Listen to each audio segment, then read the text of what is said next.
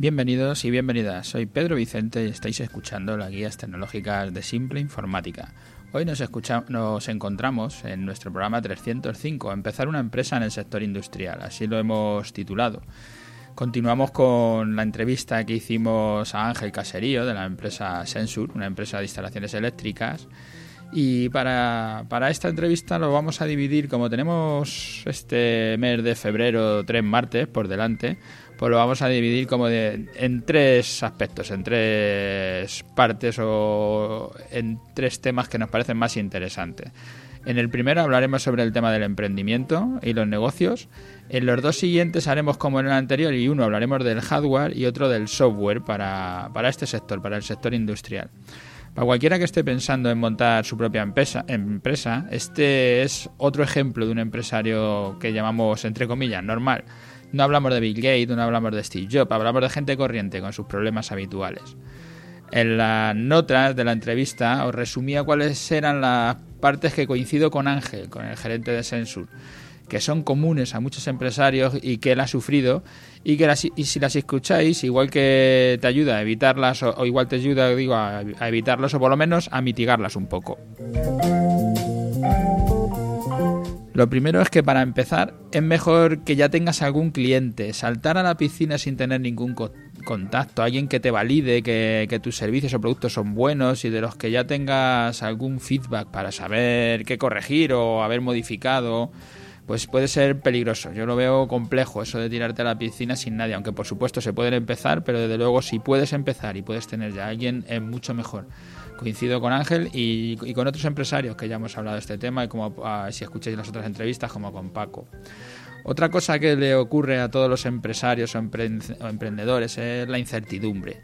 Tendré clientes, cobraré suficiente para sobrevivir, pero esto no lo vas a poder evitar. Siempre tendrás en tu cabeza y te, te durará mientras tengas un negocio abierto, aunque lleve 20 años, esa incertidumbre. Siempre habrá algo que te haga dudar de si vas a poder pasar al siguiente paso, si el siguiente año lo podrás aguantar.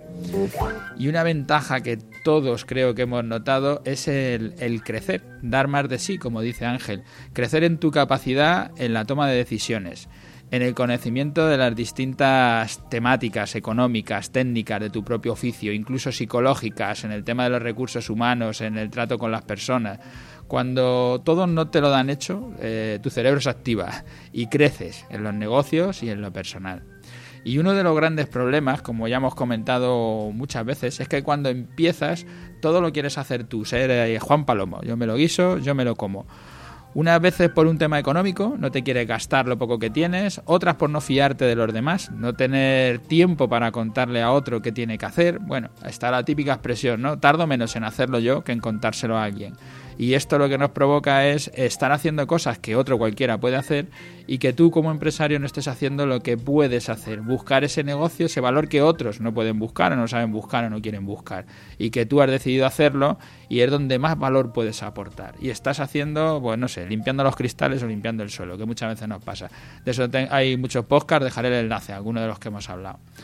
Para mí este es uno de los peores errores y de los que más caros salen para el empresario, sea en tiempo, sea en dinero o sea en ambas cosas.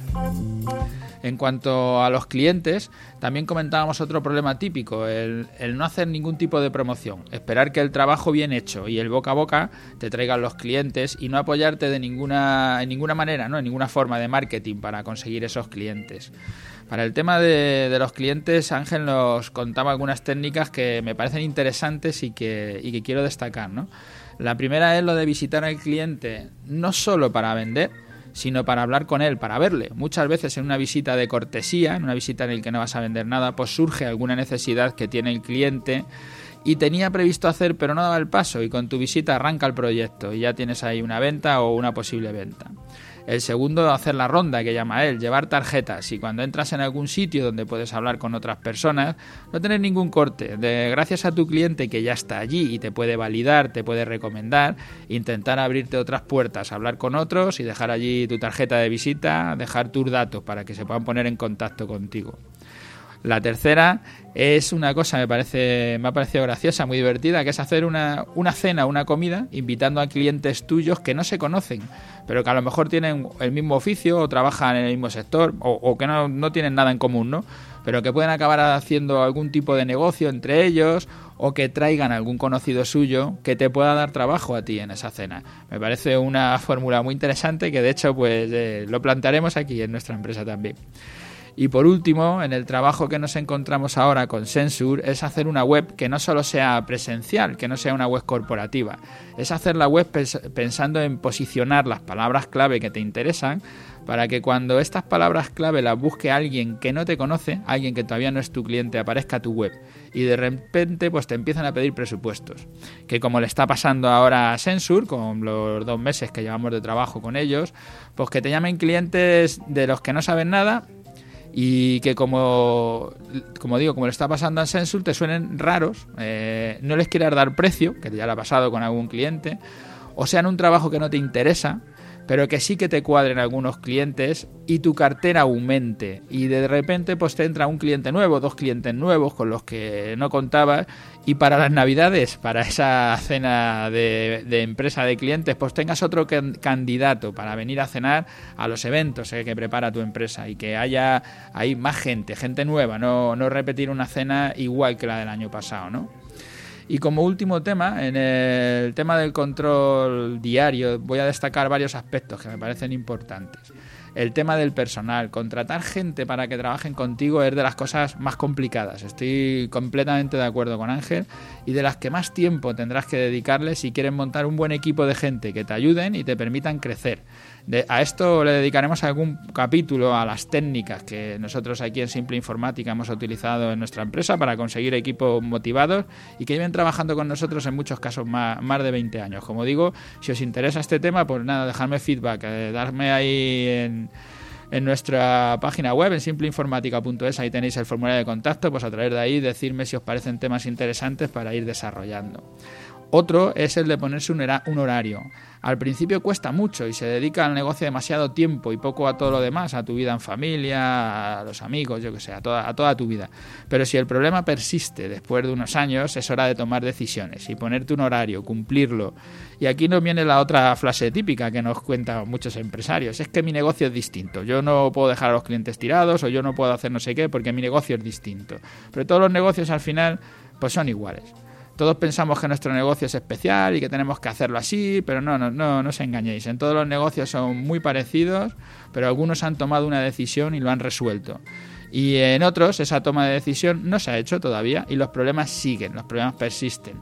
Lo trataremos también con detalle si os parece interesante porque aquí también tenemos algunos trucos, algunos consejos que podríamos dar. Y los dos últimos temas de interés es invertir en el negocio, como le pasó a Ángel en una nave más grande. Es la gran diferencia para hacer mejor el trabajo y es tan importante como invertir en cualquier parte del negocio que te permita crecer.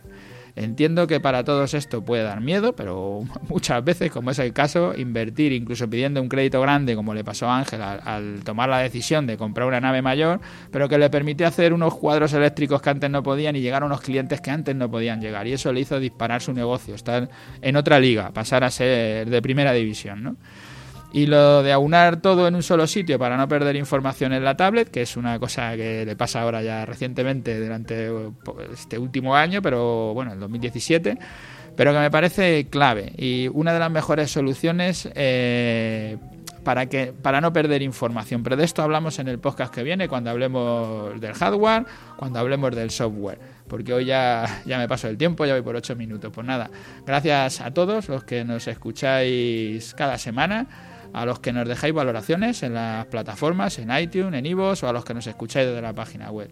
Ya sabéis, si queréis cualquier tipo de consulta, cualquier cosa que nos queréis hacer, en nuestra página web, en simpleinformática.es, está nuestro formulario de contacto. Gracias y hasta el martes que viene.